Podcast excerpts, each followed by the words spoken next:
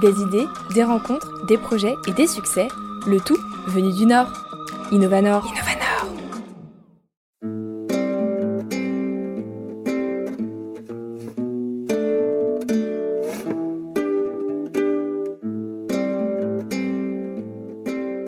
Colin et Lancelot sont les créateurs d'Épure, une start-up lilloise qui s'engage pour améliorer les conditions de vie des personnes en situation de handicap. Tous deux issus d'études d'ingénieurs, pendant lesquelles ils étaient camarades avant de devenir co-stagiaires, amis et colocataires, ils sont aujourd'hui associés.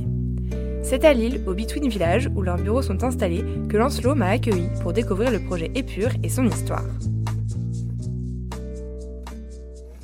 Salut Lancelot, tu vas bien? Oui, ça va et toi, merci. Super, merci beaucoup de me recevoir euh, ici dans, dans les locaux de Épure.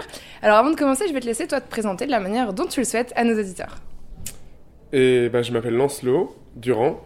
Euh, je suis originaire du sud de, la France et euh, j'ai fait euh, mes études et j'ai commencé à travailler dans le Nord dans une grande boîte de sport pour faire de la conception de produits. Et aujourd'hui, bah, je suis le cofondateur d'une entreprise qui s'appelle Épure et on a des locaux à Lille. Le fait d'être fondateur, enfin cofondateur, c'est quelque chose auquel tu pensais déjà plus jeune? Tu avais déjà eu cette, cette idée et cette envie d'entreprendre? Euh, oui et non. Euh, je pense que quand j'étais très jeune, euh, ça me faisait un peu rêver. Parce que, à mon avis, on était dans une génération où c'était vachement valorisé. Je pense qu'entre temps, j'ai eu peut-être un peu plus un. C'est pompeux de dire ça comme ça, mais un réveil écologique qui fait que j'ai eu plutôt l'opposé. C'est-à-dire ne plus supporter les gens qui font toujours de la nouveauté par principe et qui se font des choses assez inutiles. Et euh, qui apportent pas grand chose au monde, en tout cas pas des choses dont on a besoin.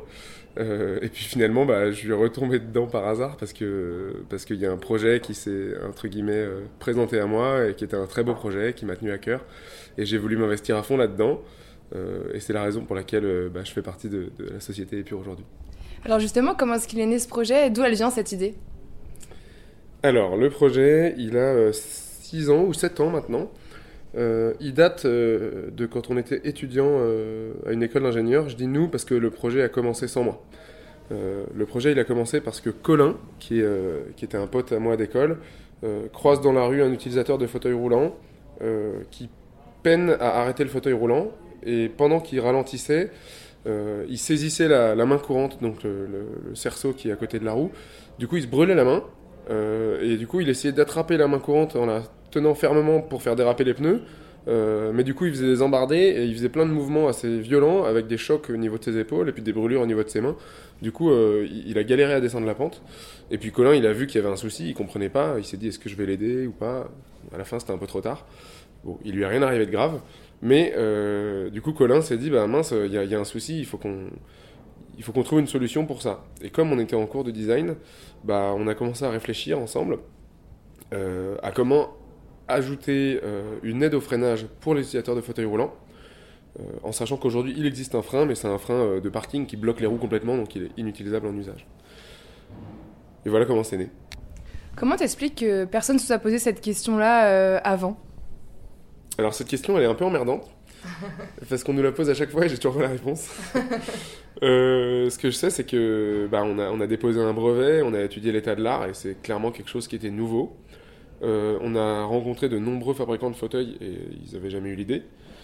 Euh, les ergothérapeutes, les médecins MPR, ils, trouvent toujours ça incroyable.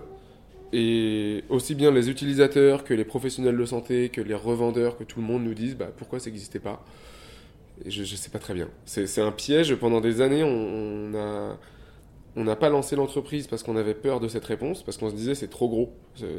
C'est bizarre que personne n'ait pensé à un frein.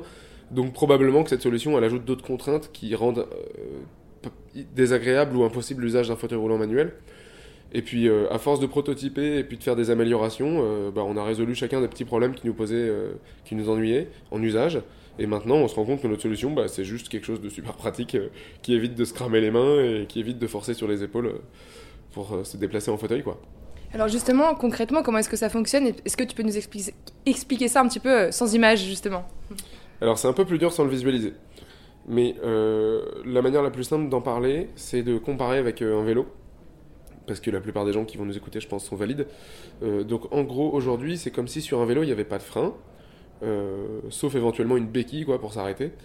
Et du coup, au moment de vous arrêter, s'il y a une petite pente ou si vous avez un peu de vitesse et qu'il y a un feu, un feu ou un stop, bah, vous allez, vous allez peut-être vous allez utiliser votre main comme une plaquette, c'est-à-dire que vous allez attraper le pneu avec la main, par exemple la roue avant, et puis vous brûlez la paume de la main jusqu'à ce que le vélo s'arrête.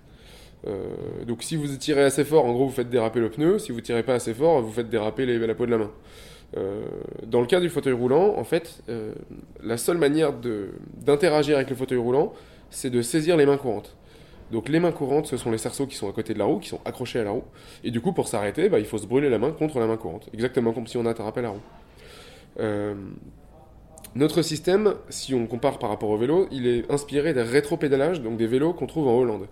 Donc c'est des vélos qui permettent d'avancer quand on pédale vers l'avant. Par contre, quand on se met à pédaler vers l'arrière, ça va bloquer les pédales et plus on force, plus on va actionner un système de freinage qui est à l'intérieur de la roue, dans le milieu de la roue qu'on appelle le moyeu. Donc en gros, pédaler vers l'arrière, ça actionne un système de freinage par galet euh, qui, va, qui va absorber l'énergie et qui va ralentir le vélo. Euh, nous, on s'est inspiré de ce système-là, on l'a beaucoup modifié, on l'a beaucoup réadapté pour qu'il convienne au fauteuil roulant.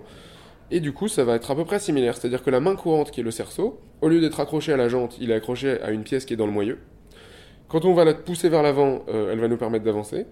Sauf que quand on commence à la maintenir, le fauteuil peut continuer d'avancer. Si on tire en arrière, ça exerce un freinage. Plus on tire, plus ça freine. Ça permet donc aussi de, gérer les pentes, les dévers, euh, de tourner sur soi-même, etc. Et surtout, ce qui est innovant dans notre système, c'est que quand on tire la main courante alors qu'on est à vitesse nulle, et eh ben pour le coup, on va aller en marche arrière, ce qui n'est pas le cas d'un vélo. Après, il y a d'autres adaptations qui ont été faites. Par exemple, les roues, elles s'enlèvent à l'aide d'un axe rapide. On appuie sur un bouton, ça retire la roue. Euh, le jeu d'actionnement, il est de très très réduit par rapport au vélo. C'est-à-dire que entre la marche avant et le freinage, l'angle d'actionnement, il est d'environ 5 euh, cm au niveau de la, main. Alors que sur un vélo, c'est plutôt 20-30 cm. Et du coup, ça demande une plus grande amplitude de mouvement pour pouvoir réaliser le freinage. et puis, on a réduit le poids et l'encombrement du produit. Donc en fait, les cinq dernières années, on, les a passées à, prototyper et à améliorer le système peu à peu pour gommer les imperfections qu'il y avait dans le vélo et pour rendre le système vraiment adaptable euh, pour un fauteuil roulant manuel. C'est-à-dire que pour euh, installer les roues, il faut quand même euh, très légèrement modifier le châssis ou en tout cas ajouter une interface qui permet de se connecter aux roues et qui permet de reprendre les efforts du freinage. donc nous, on a, beaucoup travaillé aussi sur la compatibilité avec les marques parce que les fabricants de fauteuils, ils n'ont pas du tout de standard, les châssis sont tous différents. Euh, mais nous, on a réussi à obtenir notre objectif, à atteindre notre objectif, euh, qui est euh, d'avoir deux adaptateurs, un pour les châssis fixes, un pour les châssis pliants, qui conviennent à 95% des modèles de fauteuils roulants, peu importe la marque. Et ça, c'était important pour nous parce que Colin et moi, bah, on, vient d'une entreprise où on cherche l'accessibilité. Et, et, du coup, on voulait ne pas être dépendant d'une marque et d'un fabricant, et du coup, de ne pas dépendre d'un lobby industriel et d'un monopole mais plutôt de faire un, système qui serait adaptable à tous les fauteuils roulants euh, sans avoir à en racheter un neuf. Et du coup, notre système, en étant compatible euh, sous forme d'une paire de roues, bah, en cliquant sur un bouton et en installant l'adaptateur, on, peut mettre notre paire de roues sur n'importe quel fauteuil. Et, c'est beaucoup plus simple à changer que si on devait vraiment modifier le châssis ou si on devait racheter un fauteuil roulant neuf. Est-ce que tu as l'impression que ce projet il a changé ton regard euh, sur le handicap? Complètement oui, parce que tout simplement j'ignorais tout du handicap il y a quelques années. Donc, euh, en fait, je dirais qu'il m'a fait avoir un regard sur le handicap alors que j'en avais pas un avant.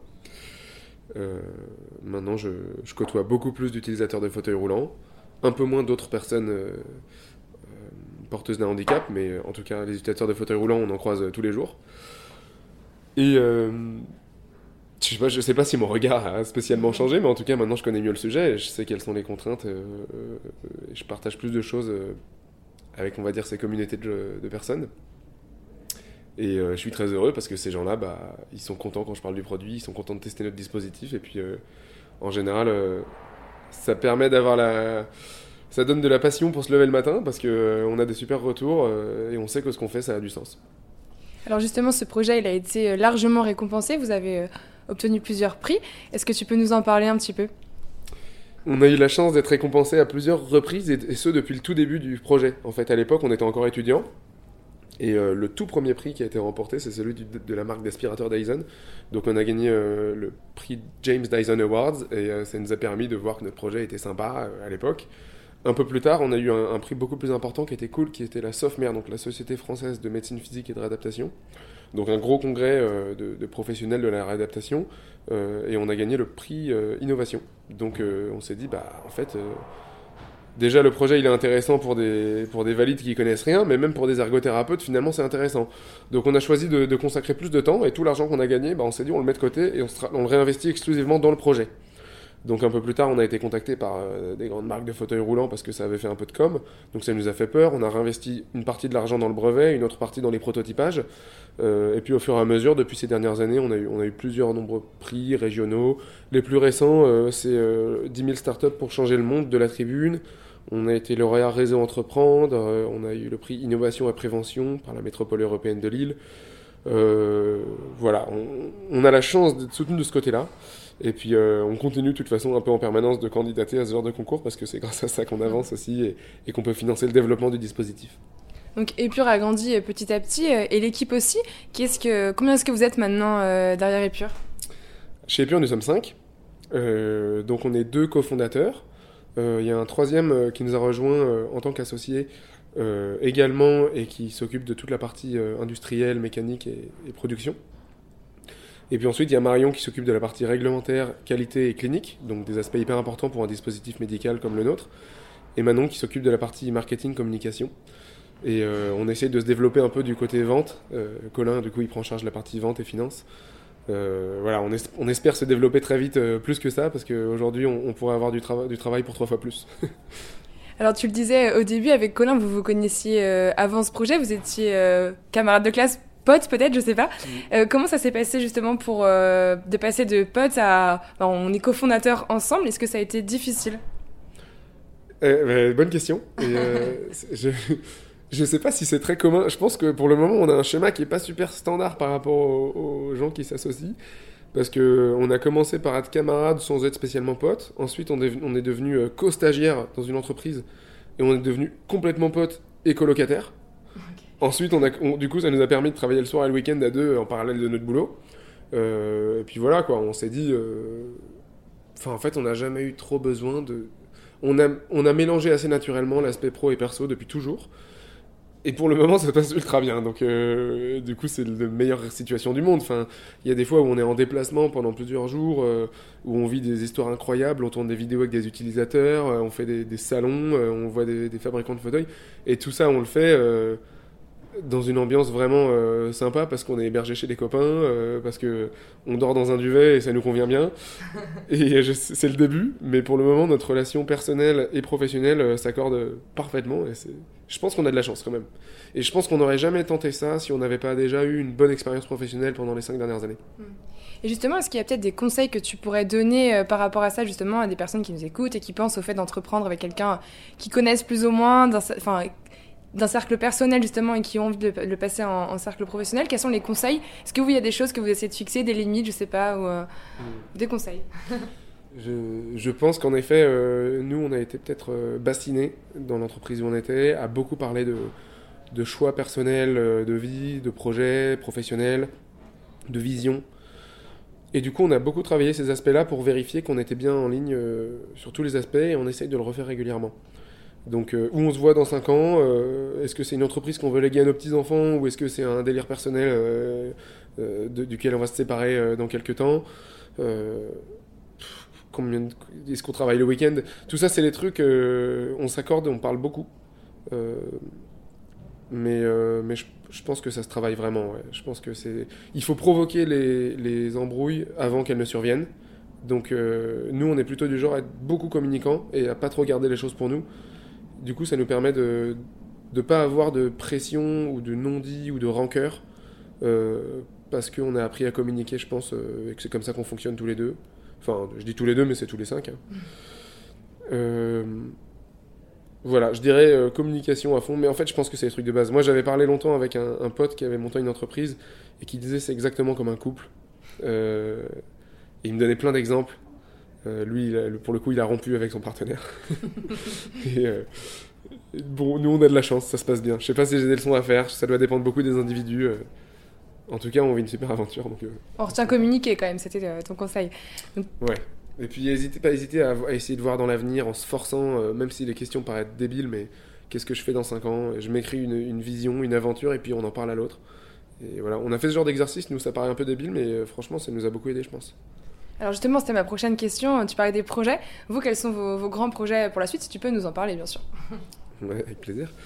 Eh ben, nous, euh, on a appris euh, que dans le monde du handicap, il y avait euh, énormément de, besoins qui étaient inassouvis.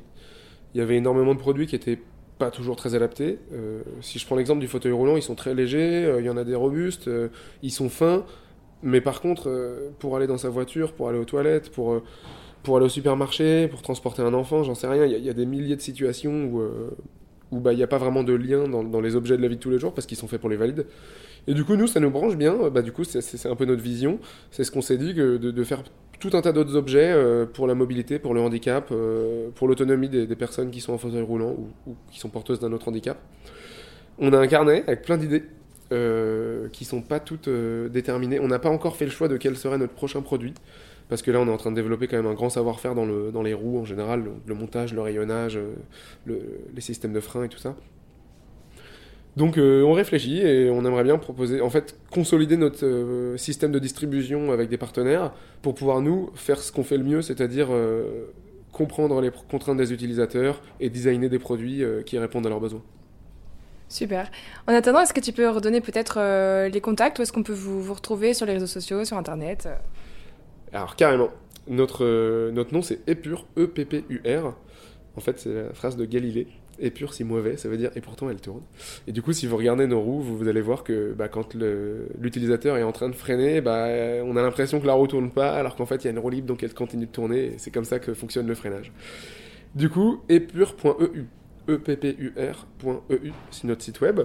Euh, bah, en plus, c'était moi qui l'ai fait, euh, je l'ai mis à neuf il y a quelques semaines, donc n'hésitez pas à y jeter un œil.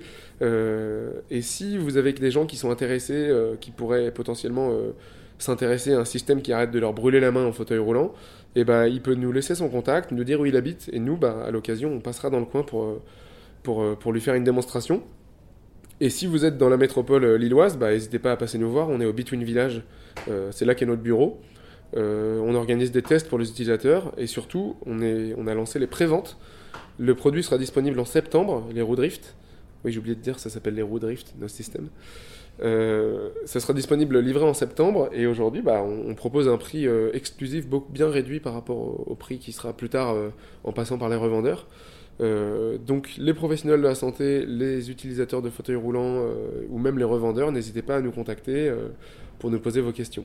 epure.eu il y a aussi peut-être sur les réseaux sociaux Ouais, pareil. Alors euh, sur Instagram, sur Facebook, sur LinkedIn. Euh, et puis on a aussi une page YouTube avec quelques vidéos. Euh, tout est sur le site web. Donc je retenais surtout epure.eu. vous aurez tous les liens à l'intérieur. Ok, super. Merci beaucoup. Est-ce qu'il y a un dernier, un dernier message, une dernière chose que tu as envie de dire aujourd'hui à nos auditeurs? En fait, moi, je suis, suis pas très à l'aise à dire une phrase parce que j'ai pas envie que ça passe pour un donneur de leçons j'ai la chance de faire partie des gens qui ont un métier qui les passionne et qui a du sens. C'est pas le c'est pas le cas de toutes les entreprises et de tous les projets, mais euh, quand on en a un qui nous plaît, euh, bah, enfin moi j'ai choisi d'en profiter. Je suis très heureux là-dedans. Euh, je, ne sais pas si le projet va aboutir ou non. S'il aboutit, c'est top parce qu'on aura aidé des gens. S'il aboutit pas, bah, c'est top parce que j'aurais appris plein de trucs et que je serai au chômage. mais bon, ben voilà, merci d'avoir écouté. N'hésitez pas à en parler autour de vous, ça nous fera plaisir. Super, bah merci beaucoup et à très bientôt. Merci à toi, à plus. Merci à tous pour votre écoute et à très vite pour un nouvel épisode d'Innovanor.